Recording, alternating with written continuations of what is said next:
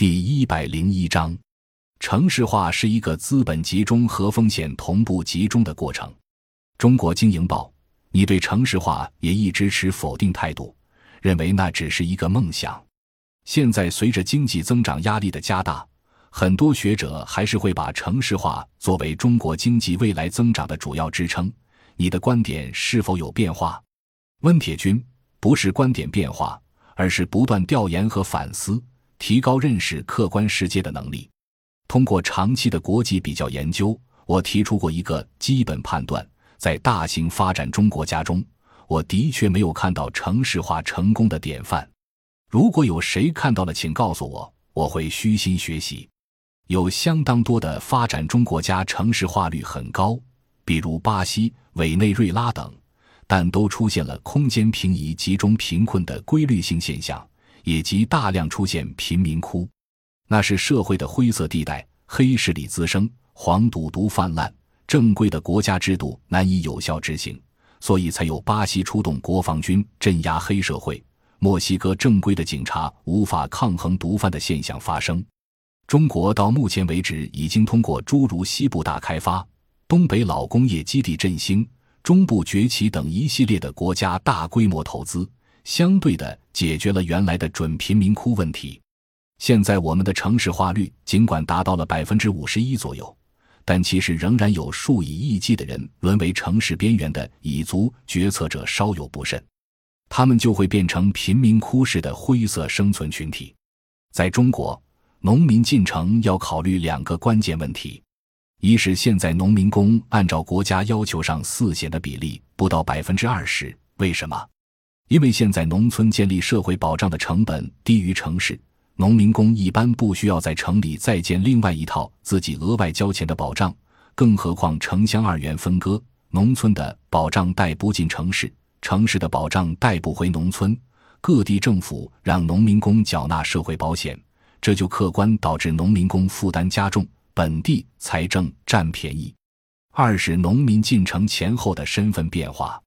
在农村。农民有房子有地，相当于小资产阶级。你让他变成产业工人，意味着变成无产阶级。有人愿意从小资产阶级变成无产阶级吗？改革开放前，农民没有地，仅有房子；城市工人却生老病死有依靠。工农之间的差别相当于中产阶级跟平民的差别，所以农村才会出现一人当工人，全家都幸福的情况。现在还是这样吗？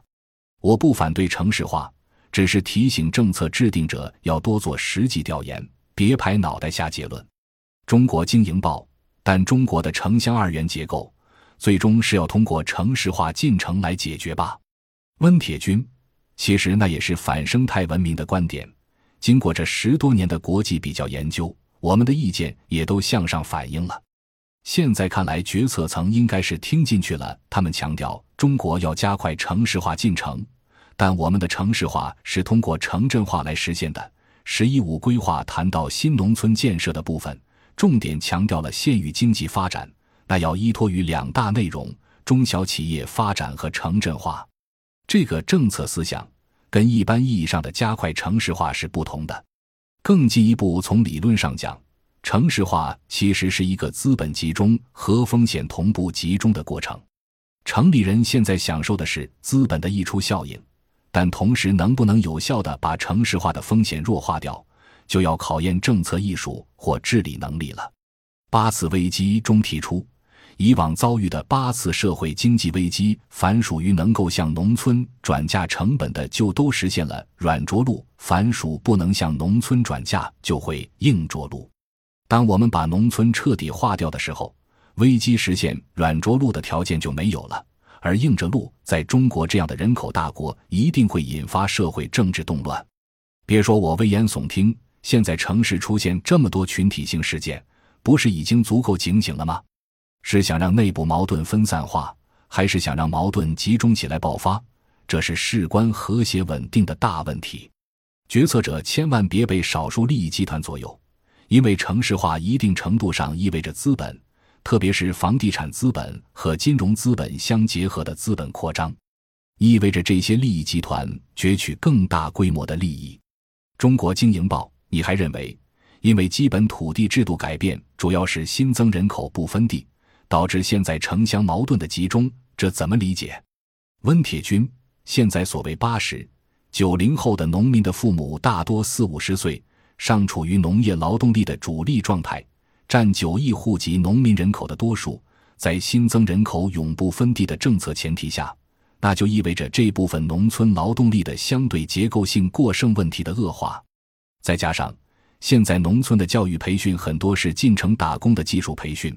这就导致新生代农民很难再融入农村生活，成为城市边缘人。